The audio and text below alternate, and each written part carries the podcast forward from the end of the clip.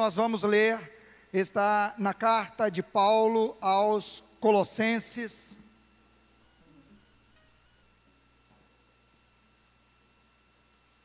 Carta de Paulo aos Colossenses, capítulo 1. Eu quero ler com você do verso 13 em diante.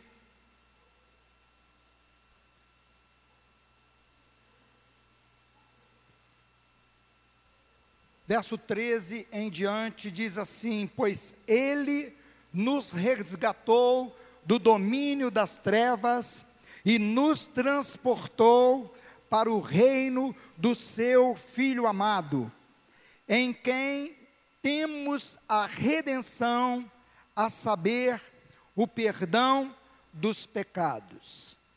Ele é a imagem do Deus invisível o primogênito sobre toda a criação, pois nele foram criadas todas as coisas, nos céus e na terra, as visíveis e as invisíveis, sejam tronos, sejam soberanias, poderes ou autoridades, todas as coisas foram criadas por ele e para ele. Ele é antes de todas as coisas, e nele tudo subsiste. Ele é a cabeça do corpo que é a igreja.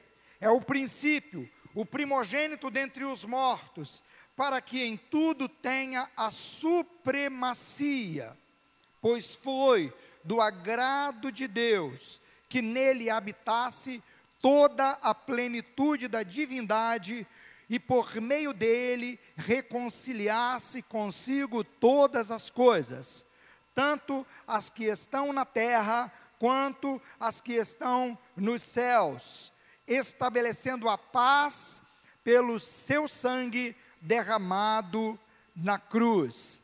Antes vocês estavam separados de Deus e na mente de vocês eram inimigos por causa do mau procedimento de vocês.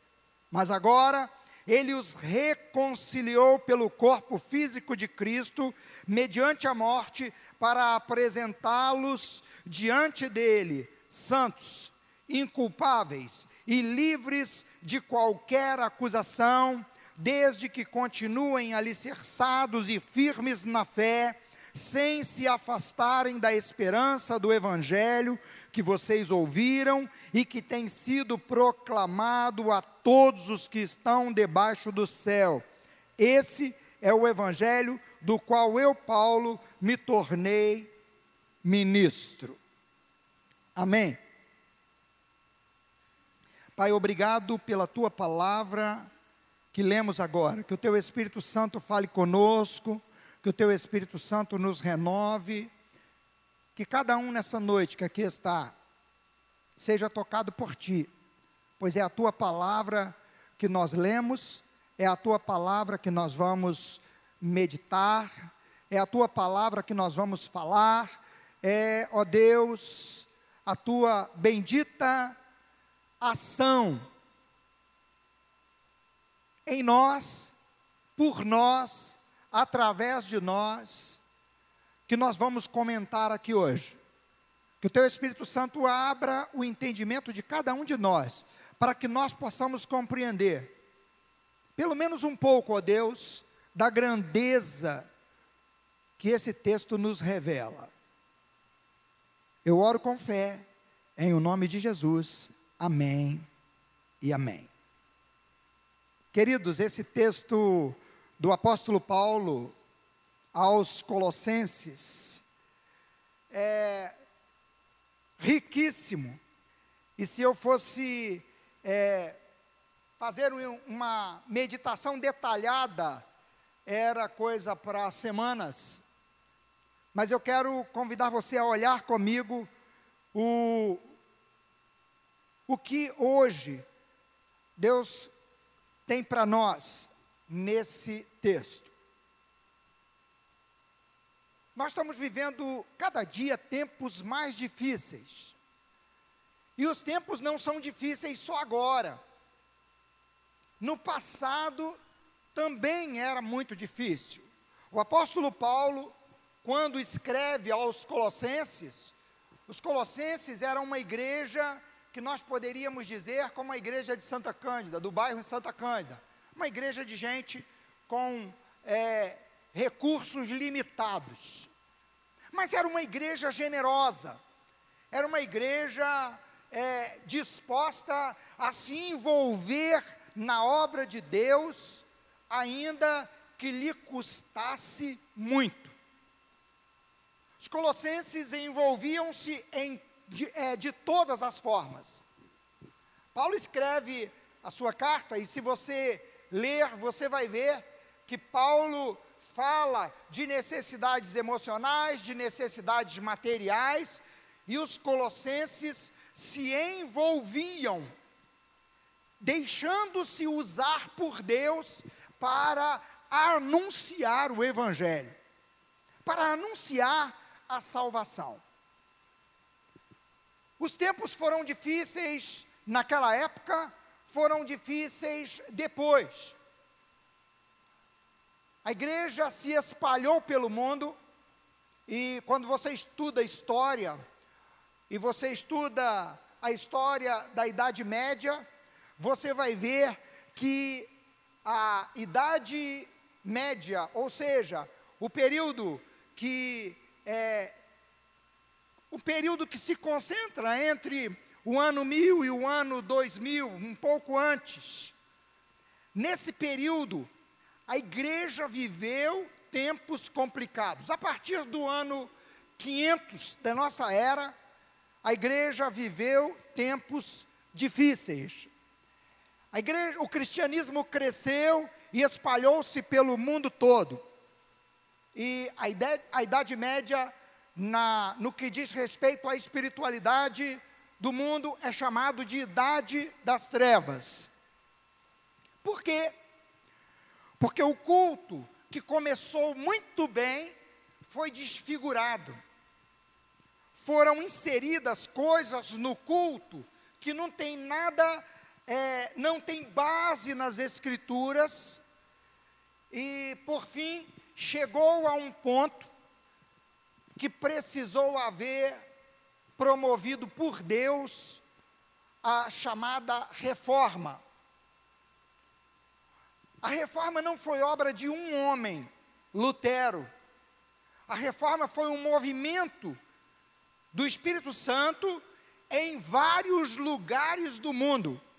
O Espírito Santo começou a trabalhar um avivamento que, que é, se espalhou rapidamente pelo mundo todo. E esse avivamento não começou com Lutero. Cem anos antes, é, um homem foi morto é, por causa da pregação do Evangelho, por causa do anúncio é, inconformado com o que havia se transformado o culto da época. É, no tempo de Lutero havia mais lascas da cruz é, do que se podia imaginar. Alguém escrevendo diz que se juntasse todas as lascas da cruz, que havia, pedaços da cruz, que havia espalhado pelo mundo, dava para fazer seis mil cruzes. Um número assim, mais ou menos. Por quê? Porque foram introduzidas coisas, e uma das coisas que foi introduzido no culto foi o culto às relíquias. O culto às relíquias as chamadas relíquias sagradas, o cálice, que o pessoal ainda continua procurando, o cálice que Cristo deu aos discípulos, o objeto mesmo. As relíquias eram, era, eram coisas que eram declaradas santas, e então aquilo era distribuído, era vendido e espalhou-se pelo mundo, mundo cristão afora. O culto aos santos é uma coisa que não tem nada a ver com o evangelho de Jesus Cristo. Quando eu estava meditando nisso, eu pensei é, em Maria. Você sabe qual é o único mandamento de Maria?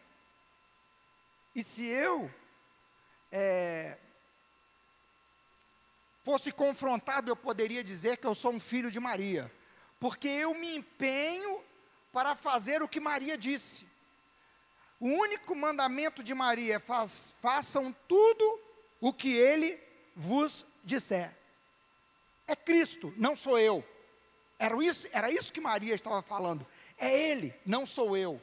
Mas foi desenvolvido culto aos santos, culto às relíquias e uma série de outras coisas que é, ofuscaram, começaram a ofuscar a beleza de Cristo. A beleza da pessoa de Cristo e da obra de Cristo. E a igreja entrou numa decadência tremenda. E então veio a reforma. Um movimento que Deus promoveu e um homem que foi usado foi Lutero, mas nós podemos falar de muitos outros reformadores, Calvino, Zwinglio, é, uma série de outros que a gente levaria tempos falando aqui. Agora, quando nós olhamos para esses acontecimentos, nós vemos que Deus não se deixou sem testemunho vivo. Ele não deixou o povo ficar nas trevas, em nenhum momento. A Bíblia diz que o Senhor Deus sempre fez brilhar a sua luz, a luz da revelação. A revelação do plano de Deus começa no livro de Gênesis e vai até o livro do Apocalipse. A Bíblia é um livro que revela Deus. A Bíblia é um livro que fala de Deus. Deus é o centro da Bíblia. E nós podemos, é, podemos dizer que a história toda, a história universal toda, a história da humanidade toda, do princípio ao fim, é desenvolvida na Bíblia em quatro atos. O primeiro é o ato da criação. Deus criou o mundo. E quando chega no Novo Testamento, João vai falar de Jesus, ele diz assim: é, no princípio criou Deus os céus, perdão, no, no Evangelho de João, capítulo 1, João diz assim: e o Verbo estava com Deus, e o Verbo era Deus. Todas as coisas foram feitas por Ele, e sem Ele, nada do que foi feito se fez. Jesus é Deus. E Jesus está na criação, criando o, o mundo, criando o homem. O Senhor criou, esse é o primeiro ato.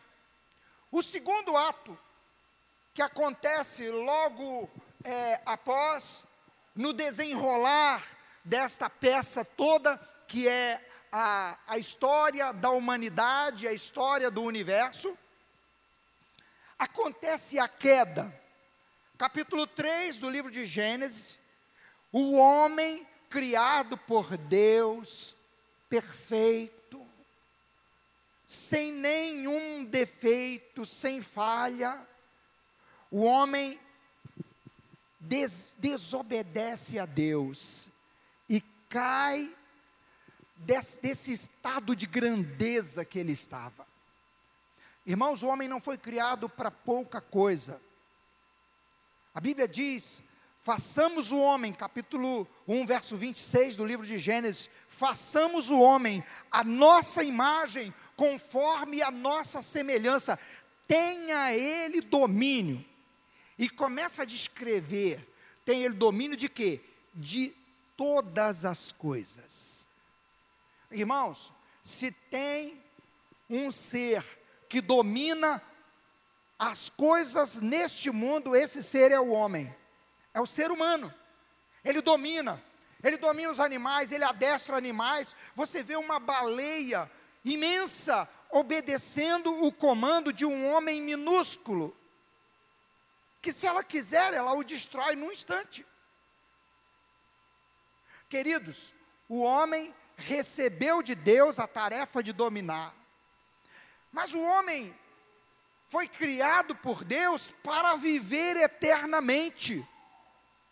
O homem foi criado por Deus para viver vida eterna, mas a queda, o segundo ato na história da humanidade, nesse drama cósmico, o segundo ato foi o ato da queda.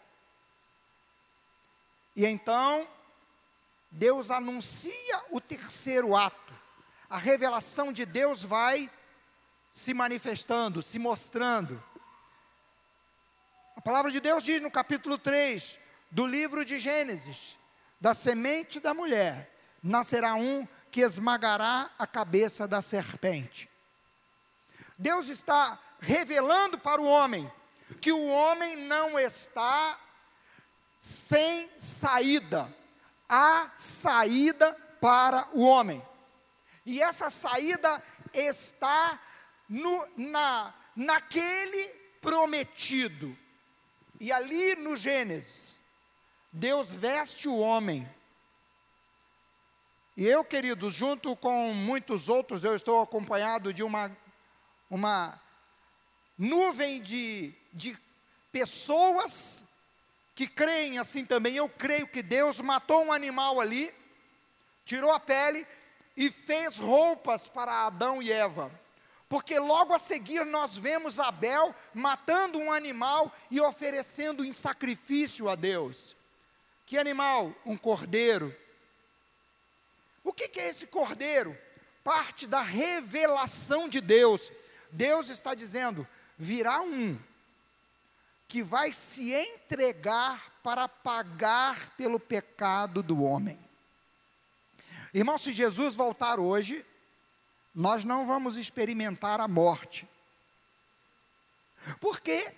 Porque o cordeiro já morreu no nosso lugar nós seremos arrebatados, nós seremos levados para estar com o Senhor.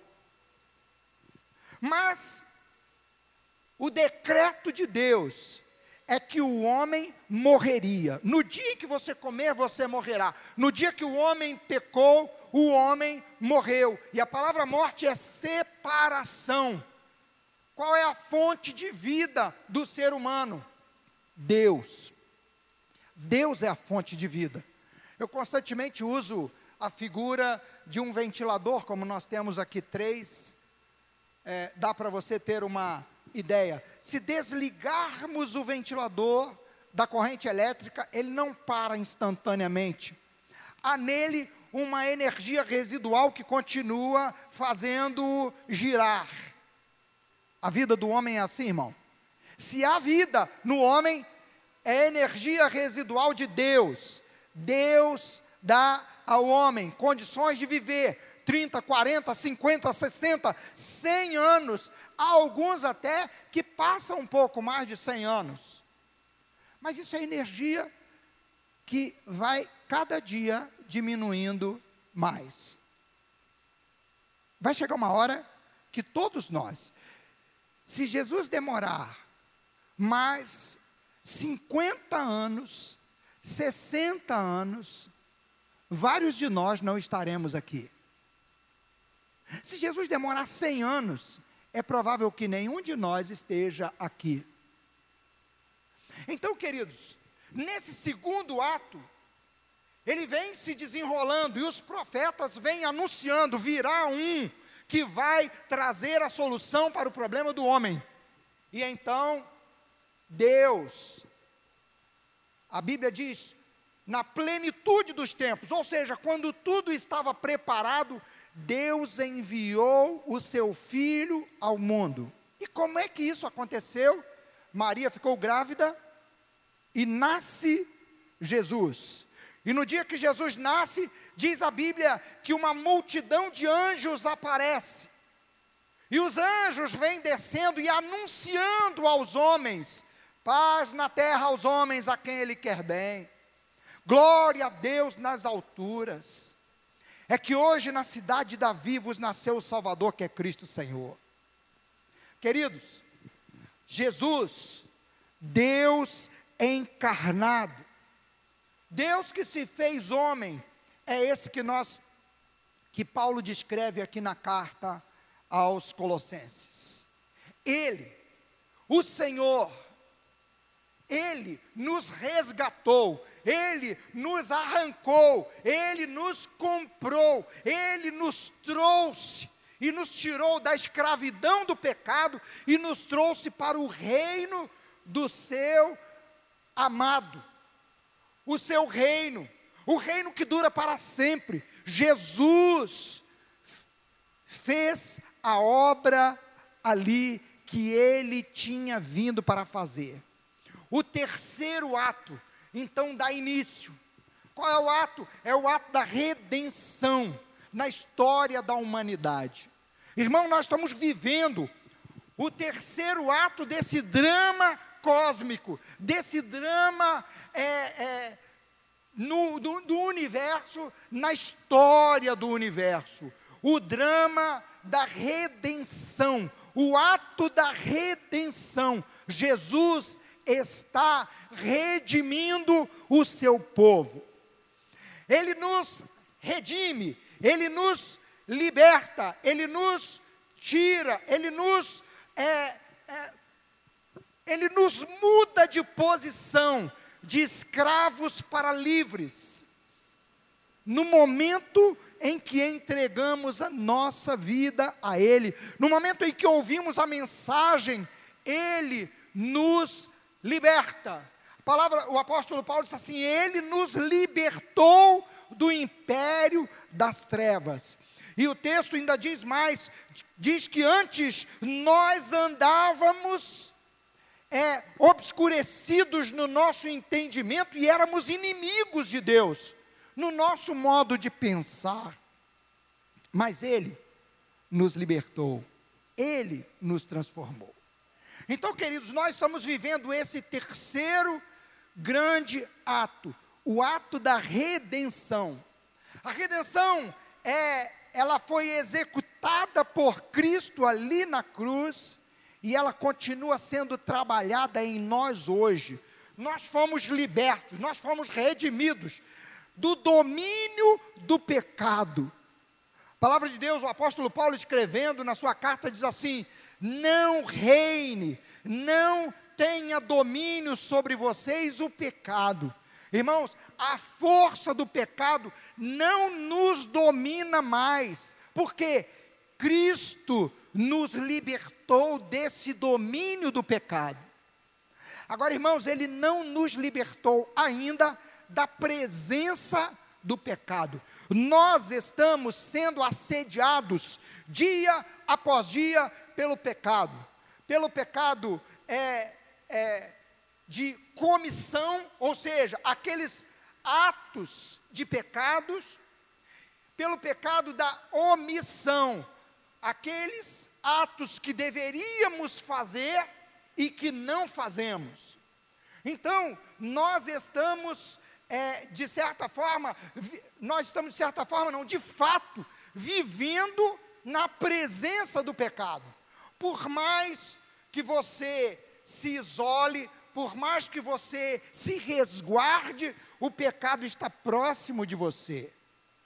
Por mais, irmão, que você tenha uma mente limpa, um, é, lábios que não falam, não falam coisas imorais, não falam coisas que desagradam a Deus. De vez em quando você escuta uma musiquinha de funk que você fica com vergonha de ouvir. É ou não é? Eu estou falando só da musiquinha que os, os eu não sei como é que eu vou qualificar, aqueles que gostam da imoralidade, do pecado, têm prazer de ouvir. Mas aí não só a musiquinha de funk, você escuta a musiquinha sertaneja, que canta a mulher do outro, que canta a traição, e por aí vai. que exalta o pecado. Queridos, nós estamos na presença do pecado. Você liga o seu celular, você entra na internet, o pecado salta aos olhos a todo instante. Você liga a sua televisão, você está sendo convidado constantemente a assistir coisas que você sabe que vai empurrar você para longe de Deus. Queridos, nós ainda estamos na presença do pecado. Eu estou falando de tentações que vêm de fora. Mas eu, eu posso falar também das tentações que vêm da natureza humana. Da natureza humana. A tentação é, da, da autopiedade. Aos nossos olhos, os nossos erros nunca são graves. Você já reparou isso? Sempre que você for falar do seu erro, você vai tentar amenizar ele. Faz parte da natureza humana. Ou você vai tentar jogar a culpa no outro. Isso faz parte da natureza humana. O pecado está entranhado na natureza humana. E queridos, o Senhor Jesus te libertou, te salvou, mas Ele mesmo nos ensinou a fazer morrer a natureza do pecado que há no nosso corpo. Ou seja, basta alguém contrariar você que a natureza de pecado começa a aflorar. Ou você fica magoado, se retrai, fica com pena de você mesmo e enxerga só as suas virtudes, ou você explode, ou você guarda mágoa no coração. Que sentimentos, irmãos, nós temos? Eu não estou falando apenas de você, eu estou falando de mim também, da nossa natureza humana. Paulo diz assim: Vejo nos meus membros uma lei, uma força que guerreando fazem guerra contra a minha alma. E ele termina o capítulo é, 7 de Romanos, dizendo que miserável homem que sou, o bem que eu quero, esse eu não faço, mas o mal que eu não quero, eu me pego praticando. E no verso 1 do capítulo 8 ele diz: agora já nenhuma condenação há para os que estão em Cristo Jesus. Querido, sabe o que, que Paulo está dizendo? Ele está dizendo que Cristo, que nos libertou do domínio das trevas, quando a força do pecado que há na nossa natureza humana tenta nos dominar, o próprio Cristo não só mostra para nós que nós fomos libertos desse domínio, mas ele nos capacita a vencer. Agora, o que tem a ver isso com o texto que nós lemos agora? E eu quero entrar no texto com você. Duas grandes verdades esse texto nos mostra. A primeira delas é que Jesus Cristo, ele é ele é o Criador, Ele é o Redentor da criação e Ele também é o Consumador. O último ato, irmãos, do drama da humanidade, o último ato da história da humanidade está por se cumprir. E quem está no controle disso tudo é Deus. Desse drama cósmico é Deus. Deus, o Pai, o Filho e o Espírito Santo, está no controle de todas as coisas. E Paulo aqui descreve Jesus como o Criador, como aquele que presenciou o pecado e viu o pecado acontecer e se apresentou como o redentor, aquele que tem a solução para o problema do pecado mas ele um dia vai se apresentar como consumador. A história toda nos mostra que essa obra de Deus, ela vai se consumar. A obra da criação, a obra da redenção vai chegar o tempo da consumação, o tempo final. O tempo em que alguns vão se apresentar diante de Deus, diante do Senhor Jesus e dizer assim: Eu expulsava demônios em teu nome, eu falava em línguas, olha, eu fiz milagres. E ele vai dizer: Preguei há poucas semanas aqui atrás, dizendo: Apartai-vos de mim, que praticais a iniquidade. Queridos, a palavra de Deus diz que Jesus Cristo, que é o Criador, ele, ele é também aquele que está trabalhando a nossa redenção, e que ela é tão maravilhosa, que nós não podemos olhar é, como, se, como se isso não tivesse a ver com o nosso dia a dia.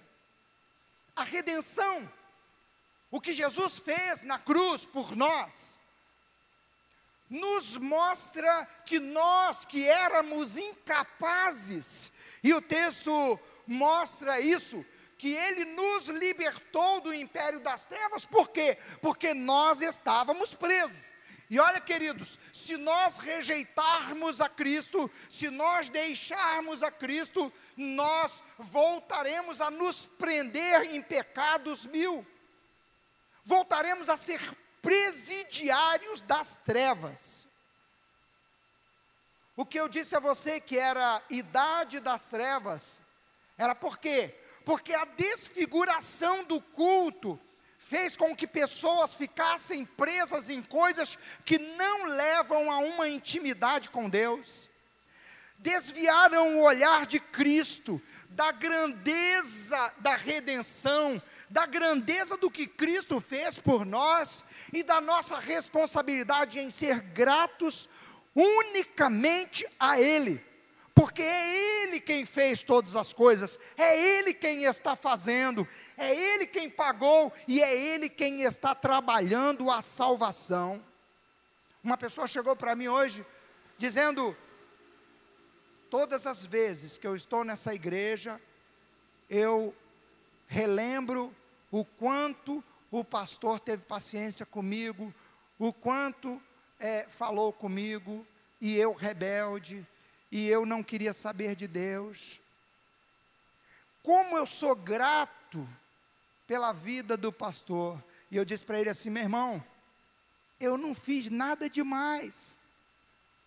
Foi Deus que fez na sua vida, não foi eu.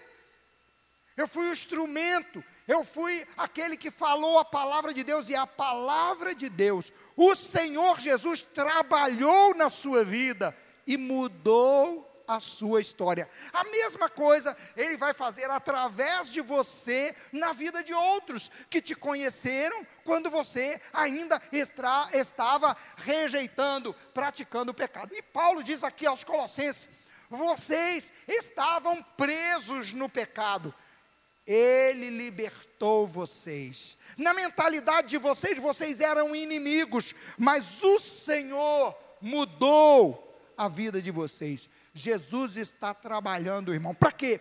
Para tirar pessoas das trevas e trazer para a luz. Quem é Jesus? Jesus é o Deus Todo-Poderoso que nos liberta. Liberta aqueles que ouvem a mensagem do Evangelho. Existe, queridos, o mal dominando o mundo, por melhor que a pessoa seja. De vez em quando eu ouço uma pessoa dizer assim: ah, Fulano tem tudo de bom, ele é uma pessoa maravilhosa, só falta ser crente, só falta se converter, só falta entregar sua vida a Cristo. Falta tudo, irmão. Falta tudo. Por quê? Por melhor que sejam as pessoas, elas não vão conseguir se libertar do domínio do pecado. Por quê? Porque só Jesus liberta as pessoas da escravidão, da, das trevas com respeito ao futuro, das trevas com respeito à eternidade, das trevas com respeito à sua própria vida. As perguntas continuam, o mal continua dominando, o homem não consegue se libertar dessa, desse domínio. é Deus quem os liberta, que o apóstolo Paulo diz. Não, mas ele não libertou e largou você solto para você se virar, não. Ele nos libertou e ele nos capacita a viver essa vida que ele tem para nós. A salvação implica numa mudança radical. O que eu amava antes, agora não dá para eu amar mais. Por quê? Porque desagrada ao Senhor.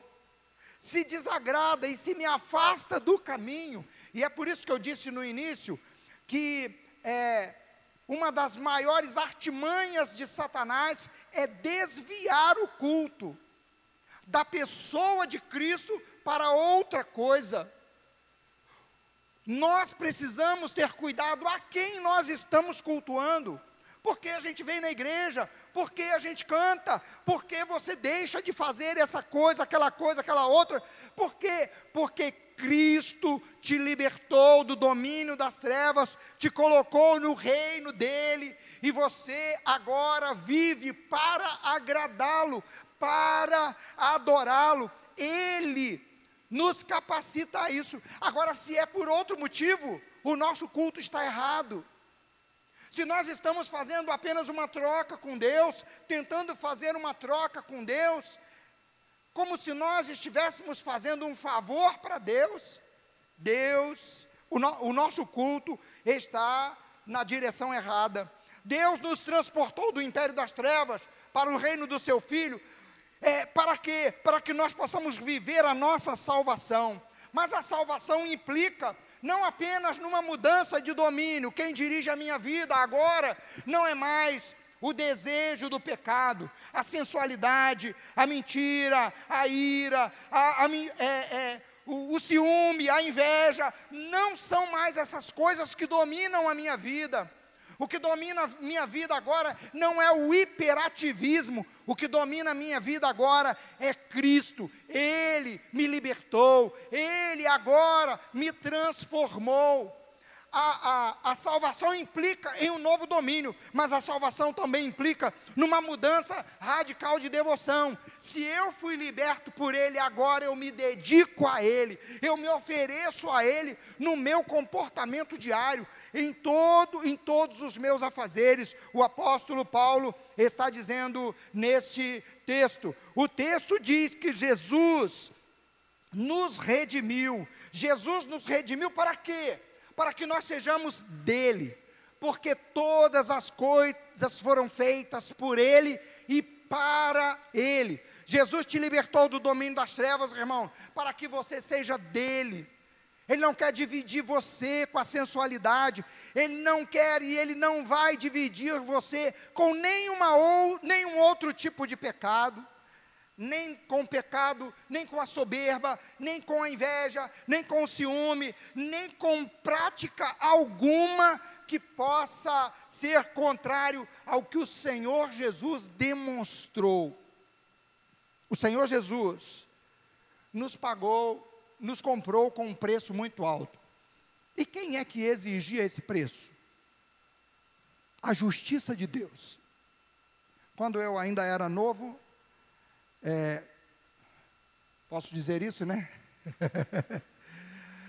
é, quando eu era adolescente, 15, 16 anos de idade, eu estava numa escola e tinha aula de religião, e a professora de religião disse assim: Satanás exigiu de Deus sangue puro para poder entregar as almas.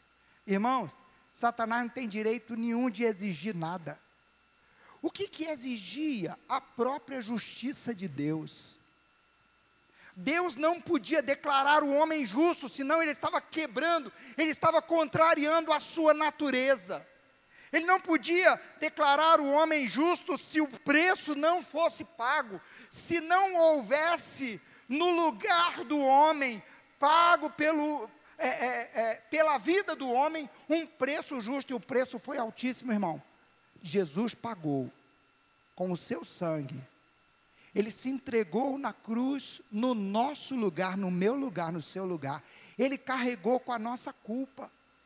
Isaías descreve dizendo assim: ele foi oprimido, ele foi humilhado, Ele carregou com as nossas enfermidades, com as nossas dores, Ele tomou sobre si o castigo que nos traz a paz, estava sobre Ele. Ele carregou, Ele recebeu todo o castigo que eu e você tínhamos que receber, para que nós possamos nos aproximar de Deus, ter certeza da vida eterna. Deus nos redimiu por é, através do seu filho. Agora, como é que Deus fez isso? Deus aplicou a justiça de Cristo em nós. A, o pagamento que Jesus fez na cruz, ele é colocado sobre nós. Jesus pagou o preço que eu tinha que pagar. Então a justiça de Cristo é colocada sobre nós. Quando Deus olha para nós hoje, Ele nos olha com um olhar de amor, com um olhar de misericórdia, com um olhar de perdão.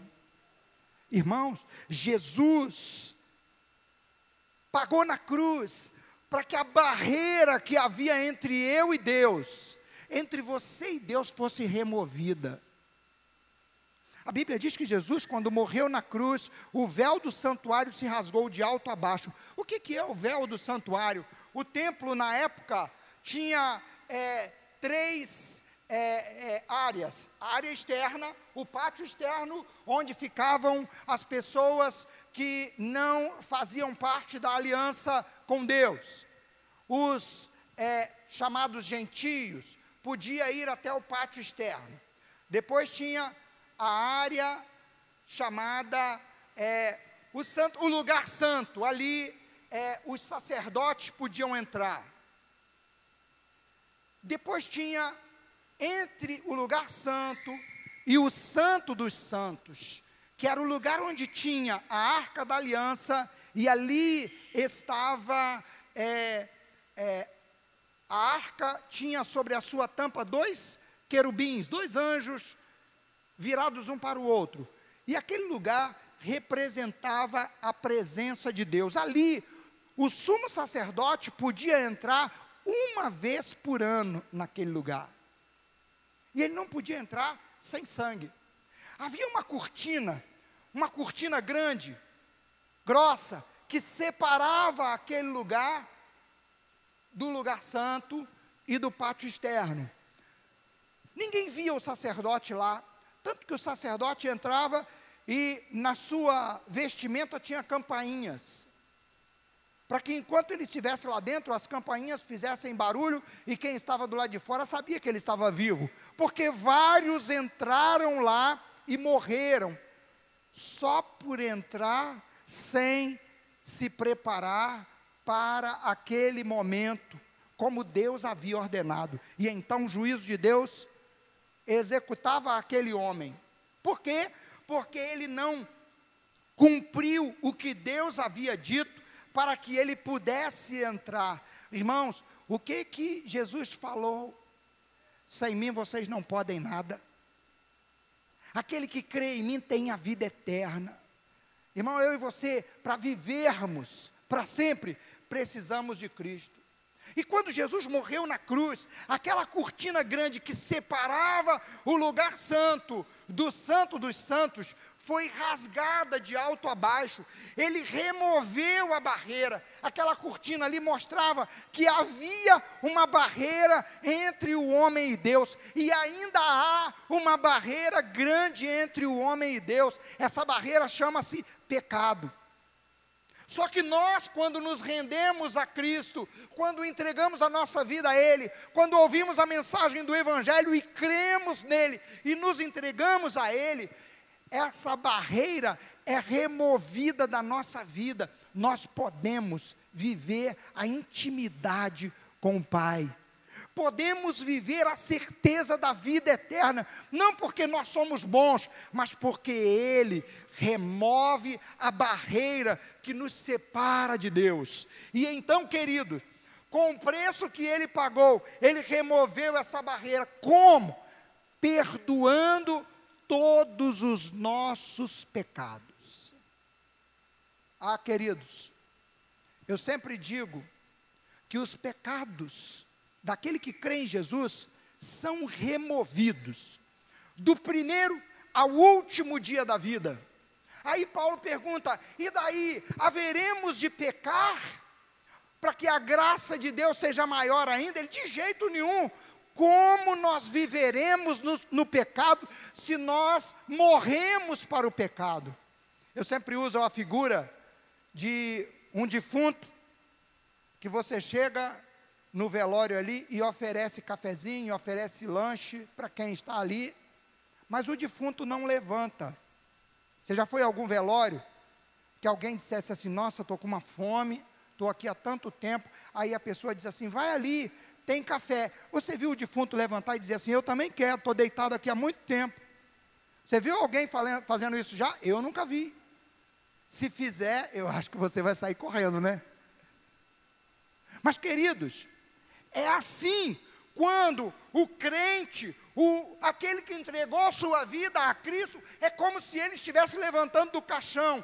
Quando ele entregou sua vida a Cristo e ele quer voltar ao pecado, é como se ele estivesse levantando do caixão para experimentar um prazer dessa vida. Você já pensou um negócio desse?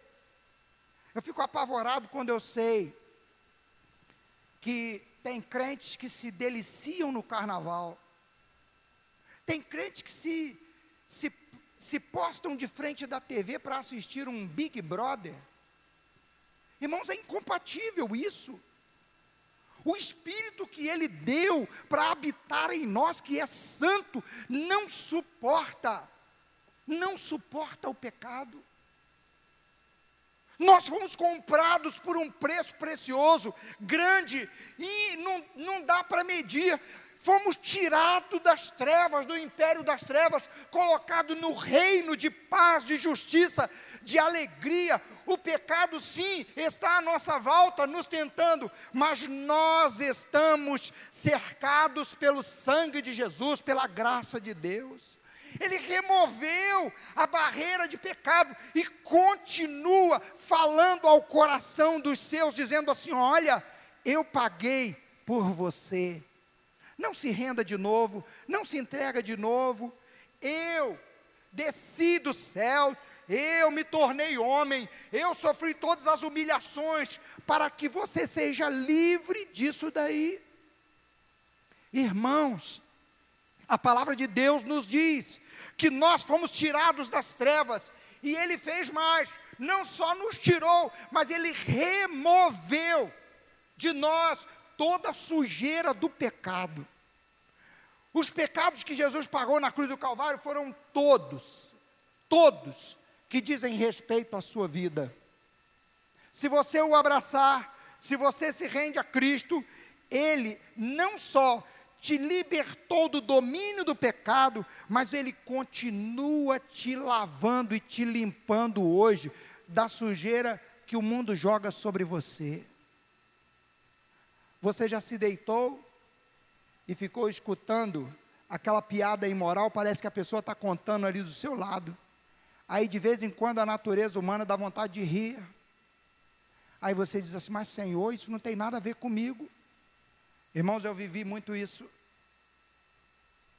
Você já se deitou e está tentando dormir, e o vizinho resolve colocar aquela música lá do lado, aquela música que só exalta o pecado, que só fala de coisas que desagradam a Deus, e você está ali querendo orar e às vezes nem consegue orar direito, o pecado, aquele pecado está respingando em você. O Senhor te protege, te limpa e te capacita, irmão, a não se entregar ao pecado de novo.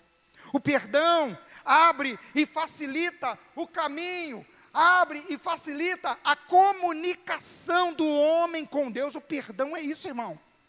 Sobre nós que cremos no Senhor está o perdão de Deus, a graça de Deus.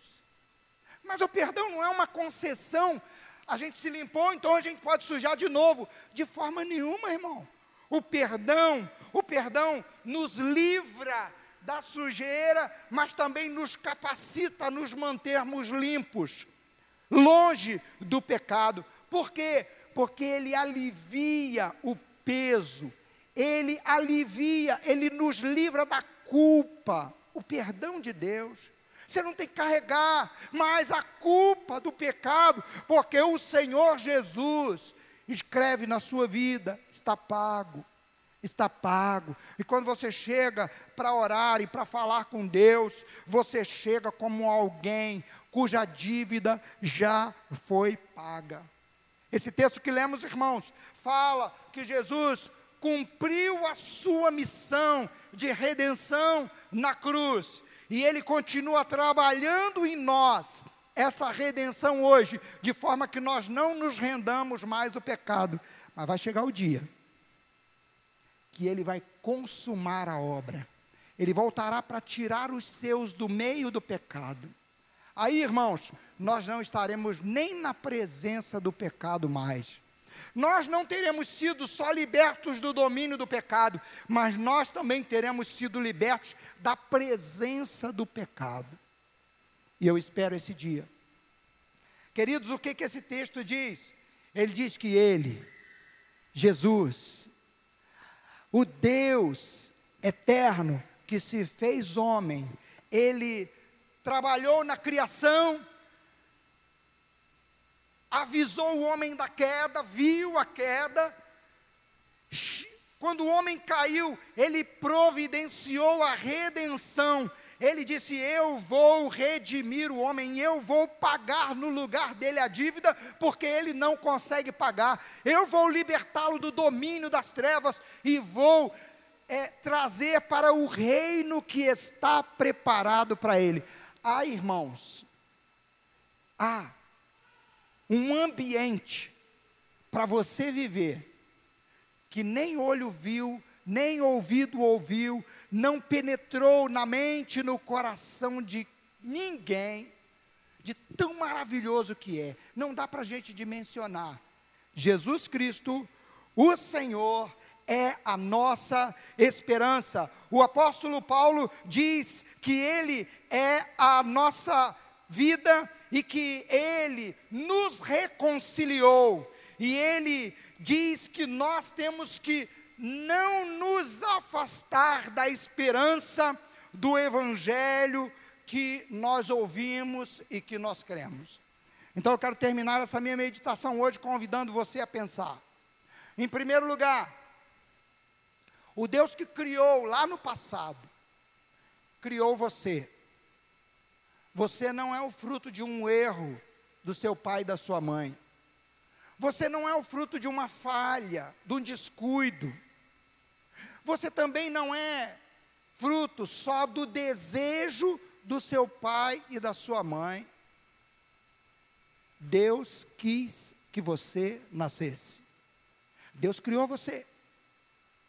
Deus sabe também da sua condição da sua condição de pessoa humana, afetada pela natureza do pecado. Mas Ele não quer que você viva para sempre nessa condição. Por isso, Ele trabalhou a sua redenção. E a mensagem do Evangelho chega a você, dizendo assim: há solução para o maior problema que há na sua vida.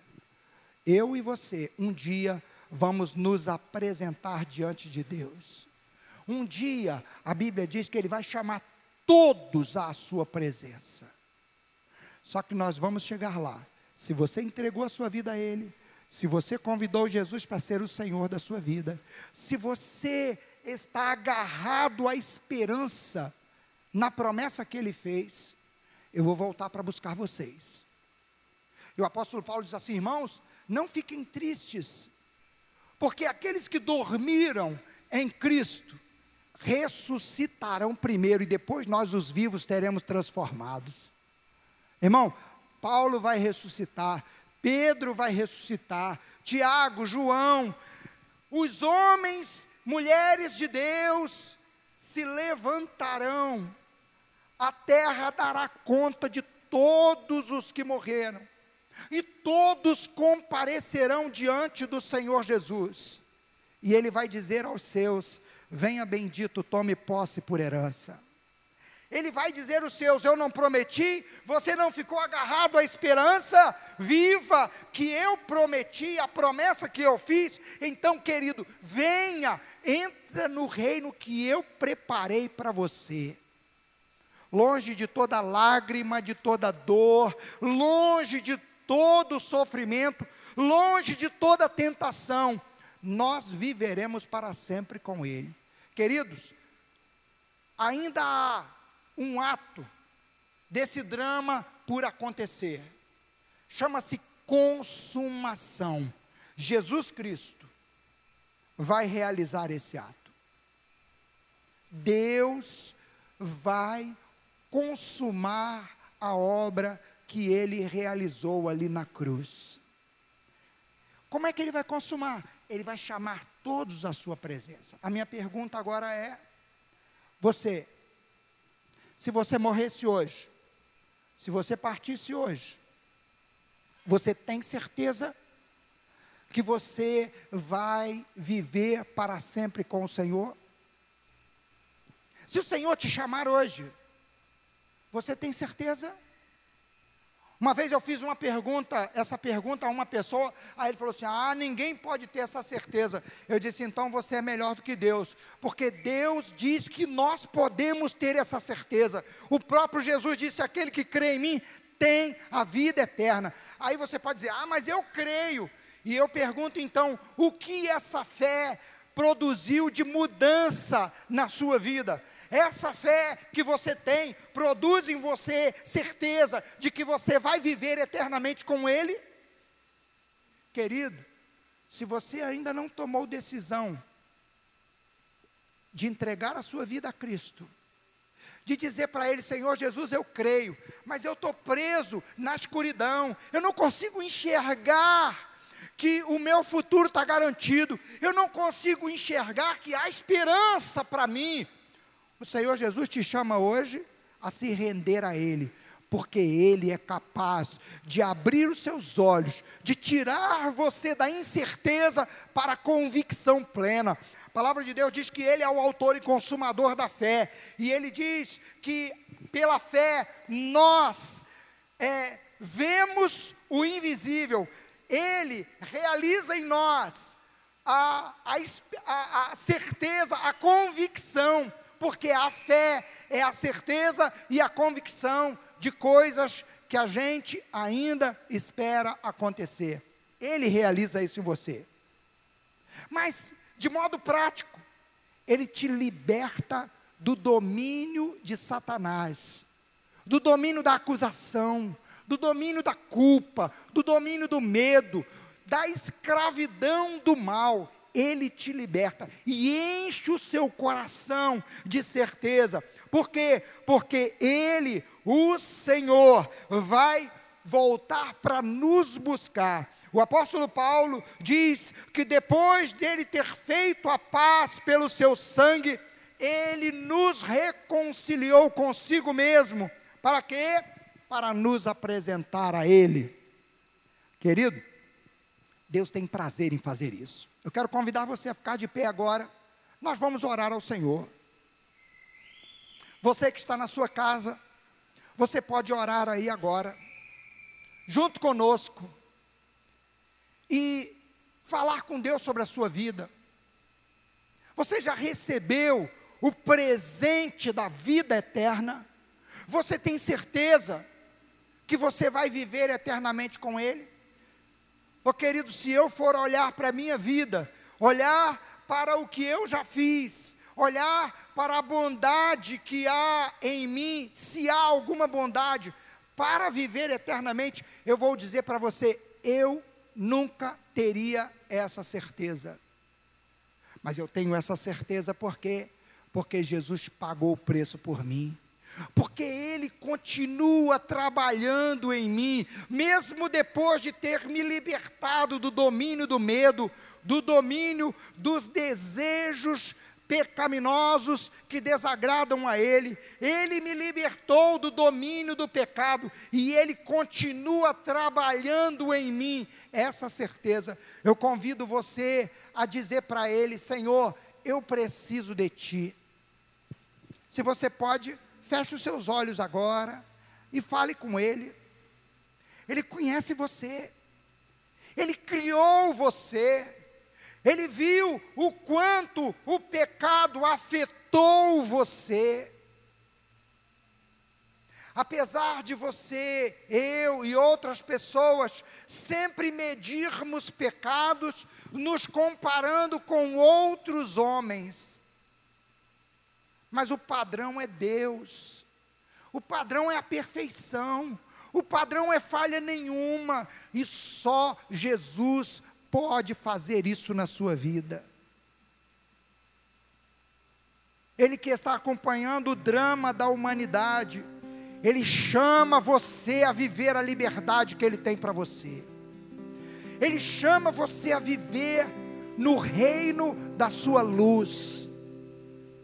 Ele chama você para que é, você tenha os olhos abertos e possa enxergar quem você é, quem Ele é, qual é o padrão para poder entrar no céu e para ver o que Ele fez por você.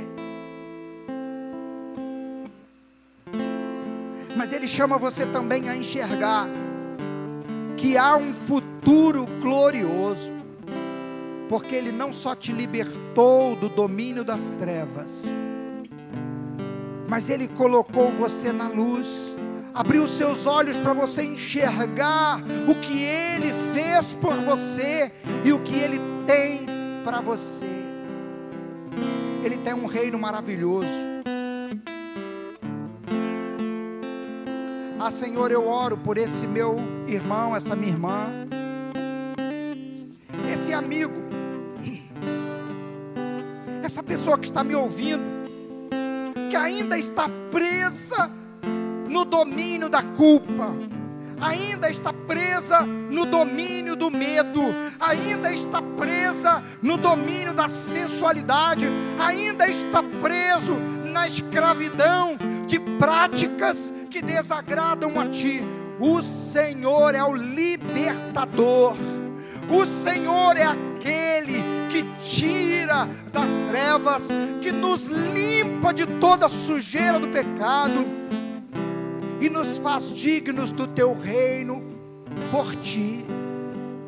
Senhor, abre os olhos desse meu irmão, abre os olhos dessa minha irmã, que mesmo tendo entregado a vida a ti, às vezes se deixa dominar por um medo,